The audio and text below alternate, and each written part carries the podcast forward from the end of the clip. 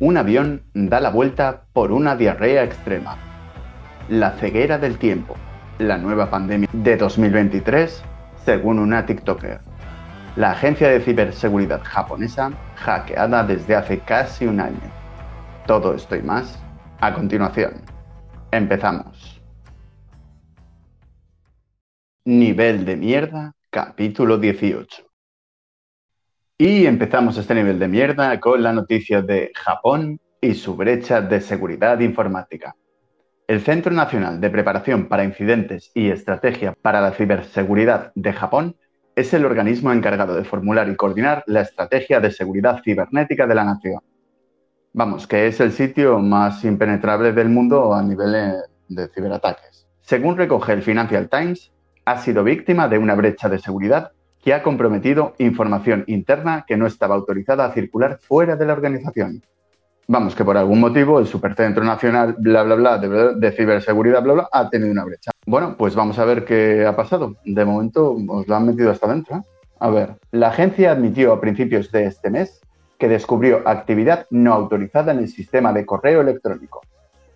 Pero a ver, a ver, si sois profesionales de esto, ¿Esto no deberíais de tenerlo un poquito controlado? Digo, los ataques por correo electrónico y todas estas cosas. ¿Eh? NISF.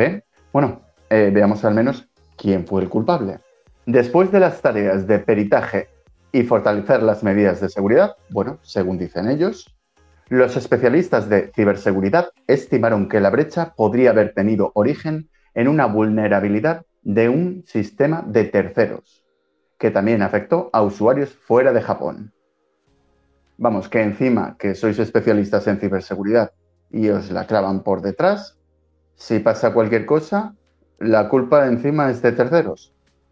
Joder, pues eh, vaya, vaya profesionalidad. Pero bueno, finalicemos con la guinda del pastel. Si bien las autoridades japonesas no han brindado precisiones al respecto, también se cree que la actividad no autorizada en los sistemas de la agencia comenzó en octubre de 2022 y que fue detectada a mediados de junio de este año. En resumen, vaya agencia de mierda de ciberseguridad que sois. Pero bueno, casi un año con la misma brecha de seguridad por culpa de un correo electrónico y encima la culpa es de terceros. Bueno, espero que no me llamen para patrocinar una VPN. Y a continuación continuamos con la nueva pandemia del 2023, la ceguera del tiempo. Sí, sí, habéis oído bien. Y es que la puntualidad laboral es una cualidad fundamental que incluye significativamente en el éxito y la eficiencia de cualquier entorno de trabajo.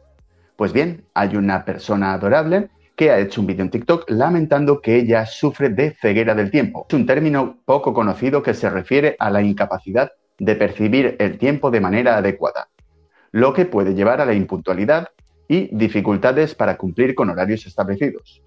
Aunque no es un diagnóstico médico reconocido, algunas personas afirman experimentar este fenómeno y luchan por encontrar soluciones que les permitan llevar una vida más organizada y eficiente. Con lo cual, tenemos a esta personita llorando y explicando que ese es el motivo de su impuntualidad persistente. Por supuesto, las redes se han llenado de comentarios, algunos jocosos, otros no. Pero, ¿qué opináis? Si mañana le decís al jefe que habéis llegado tarde por vuestra ceguera del tiempo, ¿creéis que esto, como demanda nuestra protagonista, debería tenerse en cuenta a la hora de realizar una entrevista de trabajo? El momento surrealista del streamer más grande de YouTube para pedirle una segunda oportunidad al CEO de Twitch que acabó en una súplica de rodillas. Y es que en YouTube hay un streamer que parece ser el rey indiscutible de la plataforma desde su aparición allá por el 2020. Su nombre es Speed, aunque a mí me suena más a pastilla de fin de semana por la noche, pero bueno. Un tío que he visto un par de vídeos, eh, sinceramente, y le prende fuego a petardos en su habitación y prácticamente quema la casa. Pero lo que no todo el mundo sabe es que durante sus primeros directos, el streamer fue baneado de manera indefinida de Twitch por su comportamiento. Ah, claro, y ese es el motivo por el cual no aparecía en muchos eventos de la plataforma morada, ahora llamada Sumar. No, no, es broma, es broma. Así, durante los Streaming Awards, el creador de contenido de 18 años se encontró con el CEO de Twitch en persona para pedirle que le levantase el castigo de la manera que solo él sabe, de rodillas y rezando. Es decir, a pesar de que este chico ha sido baneado, pues mira, ha tenido los santos de eh, acercarse al CEO de Twitch y ponerse de rodillas y rezar para que le quiten la cancelación. También es verdad que si la forma que tiene este streamer o youtuber o lo que sea que hace es prender fuego a las cosas, no me parece el mejor ejemplo del mundo y yo a lo mejor lo mantendría cancelado. ¿Qué opináis? Que también puede ser que haga cosas interesantes. Y si finalizamos con lo que todos queríais oír, la noticia de la mierda, de mierda y más mierda. Y es que en un vuelo de Atlanta a Barcelona, el avión tuvo que dar media vuelta y aterrizar de emergencia porque un pasajero, pasajera, pasajere sufría de una diarrea, diarrea, diarrea incontrolable. Y cuando hablamos de incontrolable, hablamos de mierda a diestro y siniestro. De la sensación que masticas mierda en el aire, que todo te huele a mierda. Y es que, según comentan, al parecer, al tener una diarrea incontrolable, todo aquello que salía de aquella persona no era humano, no discriminaba, atacaba a todo su alrededor, con lo cual tuvieron que coger y dar eh, media vuelta al avión y una vez que el avión se desinfectó totalmente, pudieron volver a retomar el vuelo.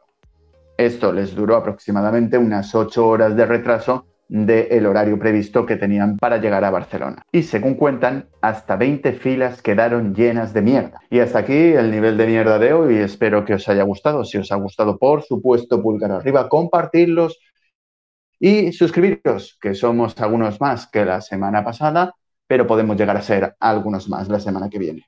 Podéis buscar a Plastrap en Evox, Anchor, YouTube, Podimo, Spotify, Google Podcast, Apple Podcast y algún otro podcast. Hasta la próxima.